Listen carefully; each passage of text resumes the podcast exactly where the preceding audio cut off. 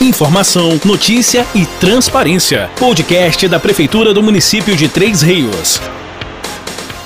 Bom dia para você que é do dia, boa tarde para você que é da tarde e boa noite para você que é da noite. Está no ar o podcast da Prefeitura do município de Três Rios e hoje estamos aqui com a subsecretária e coordenadora de Assistência Social e Direitos Humanos, Claudilene Pereira. Seja bem-vinda mais uma vez ao nosso podcast. Bom dia a todos, bom dia Fabiana, é sempre um prazer estar aqui com vocês, agradeço a oportunidade e vamos falar de coisas que realmente importam, né? É verdade, coisas que que agregam aí a nossa sociedade, as nossas crianças. E aproveitando que hoje é 18 de maio, aí é uma data especial, tem muita gente que não está ligado nisso. Vamos lá, Claudilene, o que diferencia o abuso da exploração sexual? Então, Fabiana, quando a gente fala de abuso sexual, a gente fala, primeiramente a gente eu gostaria de lembrar que a gente tem essa data estabelecida, como você bem explicou anteriormente, com, com relação a fatos que acontecem no Brasil Brasil historicamente, né, que vem acontecendo de uma forma brutal. Então isso ficou, foi necessário que estabelecêssemos, né, é, proporção maior o entendimento das pessoas para prevenção realmente, né, para a gente proteger, para a gente preservar as nossas crianças e adolescentes. E aí falando da diferenciação entre abuso e exploração sexual, a gente fala diretamente é, de conceitos que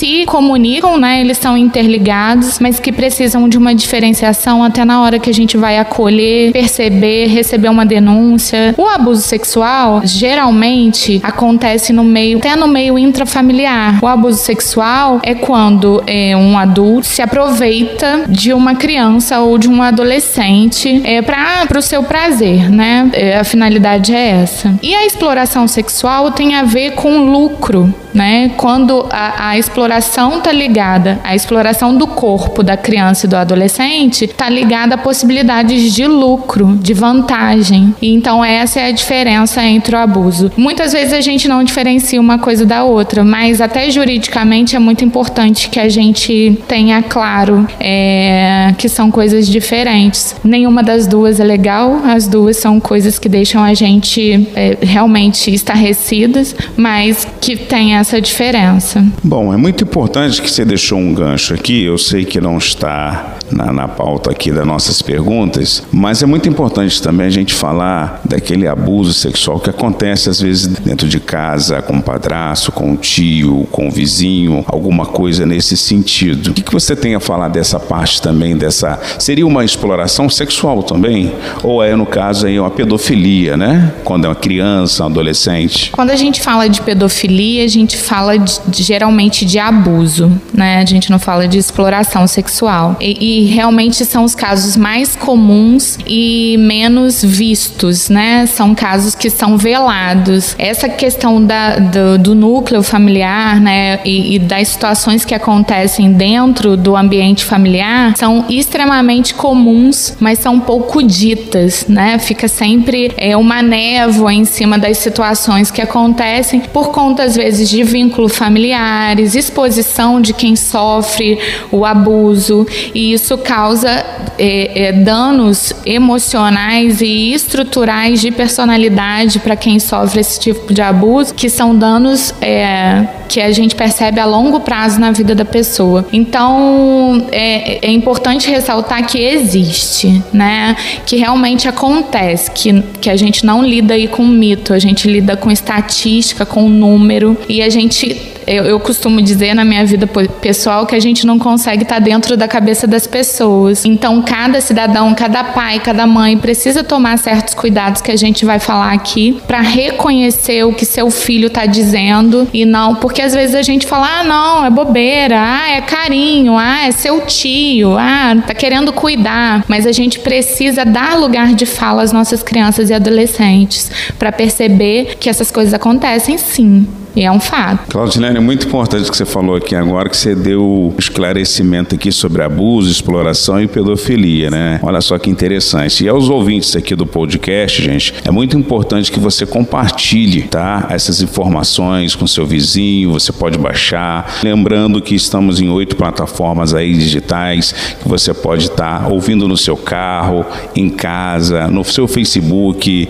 no Instagram, aonde você quiser. Bom, quais os principais principais comportamentos de uma criança quando está sofrendo algum tipo de abuso? Então, as crianças geralmente elas deixam mesmo, né, é, indícios para a gente do que está acontecendo. Então, é preciso os pais estarem muito alerta. Eu falo os pais, né, os responsáveis, os adultos de, de referência dessas crianças precisam estar alertas a esses sinais. Então, questões com sono, dificuldade de dormir, pesadelos, muitas vezes uma ansiedade em estar em certos lugares com certas pessoas, né? Algumas vezes até depressão, a criança está quietinha, está sozinha, quer ficar muito sozinha. A depressão às vezes aparece nas crianças também com uma irritabilidade muito grande, dificuldade de estar junto com outras pessoas e com outros adultos. E também, como eu tinha dito anteriormente, Fabiano, dar esse lugar de fala para as crianças, né?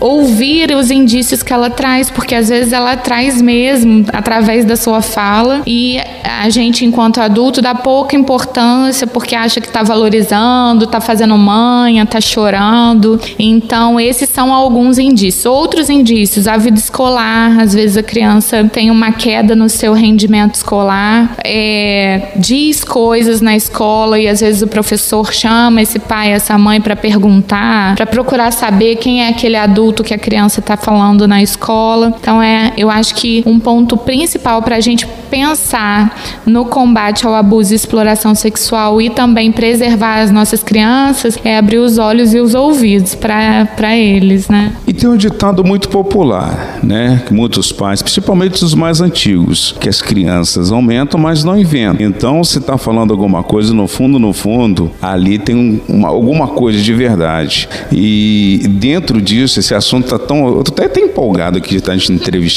porque é uma causa que eu visto, uma causa que, que aconteceu agora com um vereador do Rio de Janeiro, onde uma criança morreu e segundo informações, fala que a mãe teve participação, depois tem outra informação que a mãe tira dela também, fala que não houve participação. Essa questão também, Claudilene, de estar tá espancando, seja de repente, gente, não estou aqui falando de ninguém não, seja por um padrasto, por um tio, por um pai, pela empregada, pela babá, de estar tá espancando uma criança e às vezes a criança fica com medo, traumatizada. Não, não é bom também que os pais comecem a observar a mudança, vamos supor, vai para casa do tio tal, ah, eu não quero ir, começa a chorar. O que, que você tem a dizer sobre isso? Com certeza, Fabiano. Esse eu acho que é um assunto para um, um, outro podcast. A gente teria bastante é, informação para conversar sobre isso. A questão da, da, da tortura, da violência contra a criança e até da negligência, né? Porque a partir do momento que a criança te traz é, sintomas, quando a gente fala desse caso, por exemplo, a criança trazia sintomas, né? O menino chorava, fazia vômito, tinha febre, então eram sintomas assim. E que os adultos não fazem nada, não procuram entender o que está acontecendo ou por questões pessoais e de vantagens acham melhor não, não mexer naquilo dali, acaba sendo realmente uma questão de, de negligência. E isso precisa ser visto, precisa ser tratado é, com tal importância. E eu acho que esse caso está sendo tratado como uma questão é, de justiça, como, deve, como deveria ser. É, é muito comum, Fabiano, isso acontecer. Casos de violência, né? No, é, a gente está aqui falando de, de, de, abuso sexual, que é a nossa pauta de hoje, mas é, os casos de violência que as crianças se sentem constrangidas, sentem diminuídas, às vezes até violência através de, de palavras pejorativas, são, deixam marcas para a personalidade, para a estrutura da criança, né? Principalmente quando a gente fala de 0 a 6 anos, que a gente acha que a criança não entende nada, e é dali que ele vai tirar a marca dele para a vida inteira. Então, a gente precisa, sim, olhar com bastante atenção as coisas que as crianças estão trazendo para a gente a forma como eles trazem. Bom, existem dicas de como prevenir o abuso infantil? O que podemos ensinar as crianças para ficarem alerta a isso? Existem sim. A primeira coisa, é, eu vou ser repetitiva aqui, mas é proporcionar esse lugar de fala às crianças. Eu acho que é o mais importante. É ouvir, porque eu sou mãe e nós adultos temos a tendência de quando a criança começa a falar, ah, bobagem, ah, não precisa precisa falar, né? Não, deixa falar até o final. Vamos perceber, vamos perceber realmente o que a criança quer falar. Primeira coisa é esse lugar de fala. A segunda coisa, e tão importante quanto, a gente aqui não está falando uma ordem de importância, mas tão importante quanto é deixar com que a criança conheça o seu corpo e entenda que esse corpo é o corpo dela, que ninguém toca, né? Ninguém é, acaricia, é, só ela cuida desse próprio corpo. Essa questão da preservação do, do corpo, a gente precisa ensinar. As crianças não nascem sabendo. Então, muitas vezes, esses pequenos abusos que acontecem até no, dentro da família passam desapercebido porque a criança não consegue entender o que é abuso e o que é carinho. Fica ali numa situação, é uma pessoa tão próxima da confiança da minha mãe, do meu pai, de minha referência, eu posso confiar nele. Então é carinho, então não é abuso. É preciso passar informação para a criança. Quem toca no seu corpo é você. Se você se sentir incomodado com qualquer qualquer toque, com qualquer palavra, fale, não deixe. Confie em um adulto, o pai ou a mãe. Tem que ter aquele adulto que a criança pode falar tudo. Que a gente não vai repreender, né? A gente não vai ser aquele pai e mãe tão ferrenho naquela hora. Então ela pode falar a besteira que ela quiser, da maneira como ela quiser, e ela vai ter lugar, porque ela vai confiar nesse adulto. Então ela, ela precisa ter essa pessoa de referência para ela se sentir à vontade para falar o que acontece.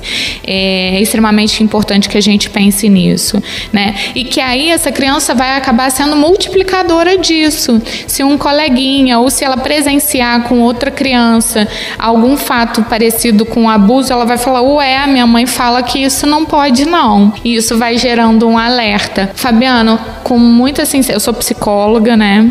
É, com muita sinceridade, eu conheci alguns casos de abuso ao longo dos anos, trabalhando em escolas, enfim. É, a criança fugiu da situação do abuso por dizer eu vou contar tudo para minha mãe. Então, e aí é porque acontecia com outras crianças perto dela, e aí no momento que ela disse eu não vou esconder da minha mãe, mesmo que você diga, não vou esconder, eu vou contar tudo para minha mãe. Ela conseguiu se preservar do abuso. Então, eu acho que esse caminho aberto com os adultos é um grande caminho para a gente é, preservar nossas crianças e adolescentes. Bom, como eu falei aqui, o assunto é muito importante, ele é rico, ele é, ele é grandioso, é muito esclarecedor. Ele vem dar um alerta para toda a sociedade, para toda a família. Vamos lá, tem uma criança agora nos ouvindo. Eu sei que também que essa pergunta não está na pauta. E a pessoa, a criança fala assim: Mas eu já contei para minha mãe, eu já contei para o meu pai, eu já falei e ninguém me escuta.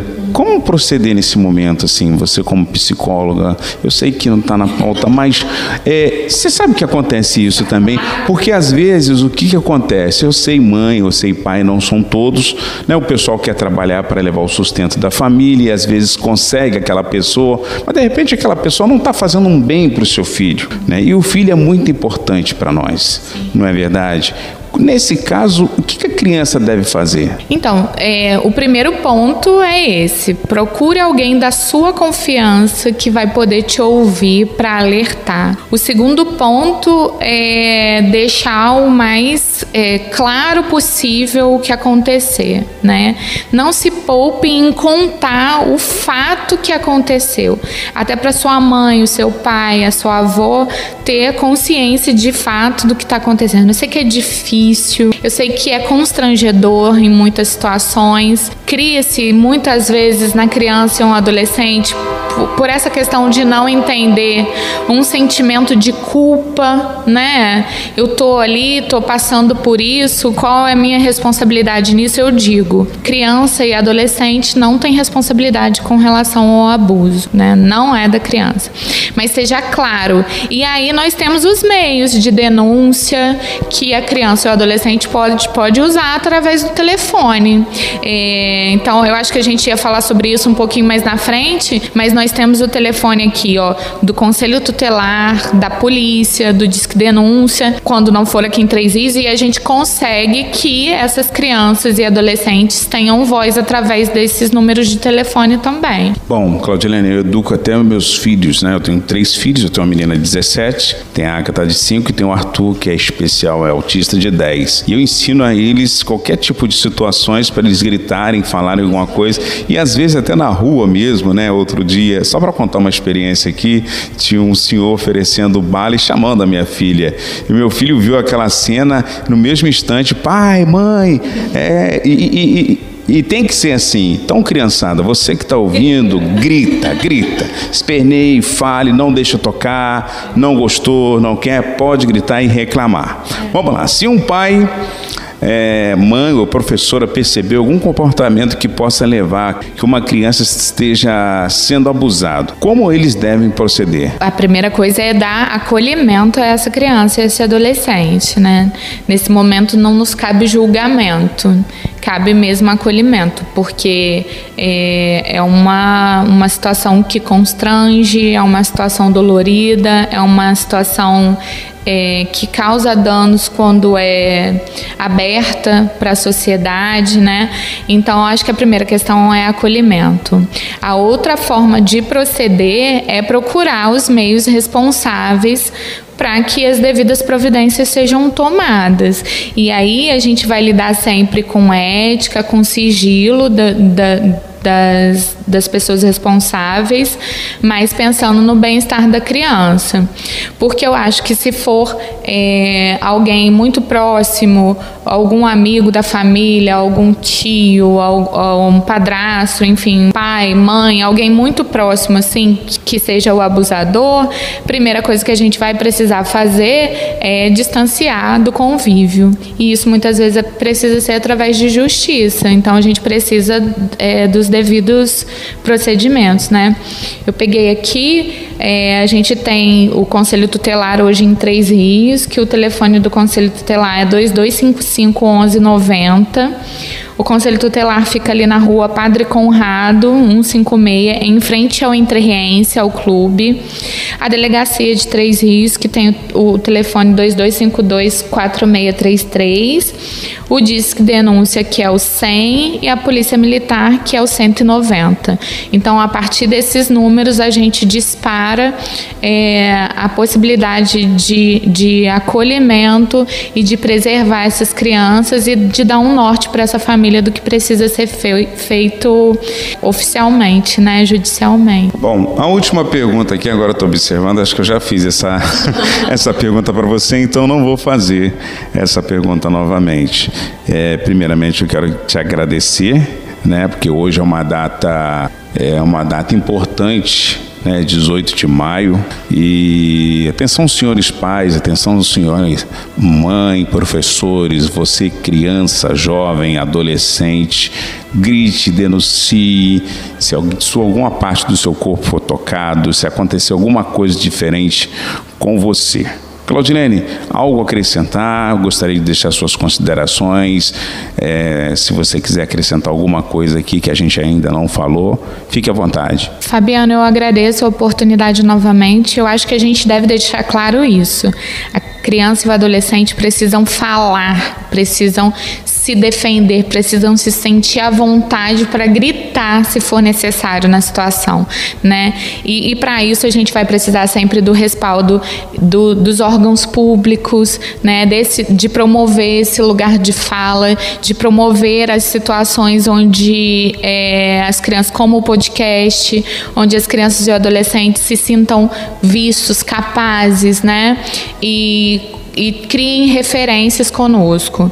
Eu acho que esse é um caminho que nós, enquanto hoje, né, poder público, estamos traçando. A gente está apenas começando, mas acho que juntos, Secretaria de Assistência, Secretaria de Educação, Secretaria de Saúde, Secretaria de Comunicação, que nos é sempre tão solícita, eu acho que a gente tem grandes caminhos aí pela frente. A gente tem a data municipal que é que é dia 24 de agosto. Essa data que a gente comemora hoje no dia 18 de maio é federal, né, instituída para todo o Brasil.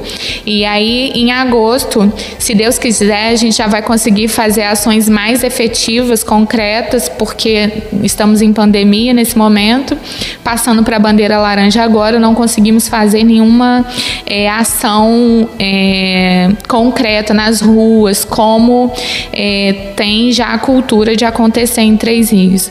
E a Secretaria de Assistência Social não trabalha sozinha nessa causa, né?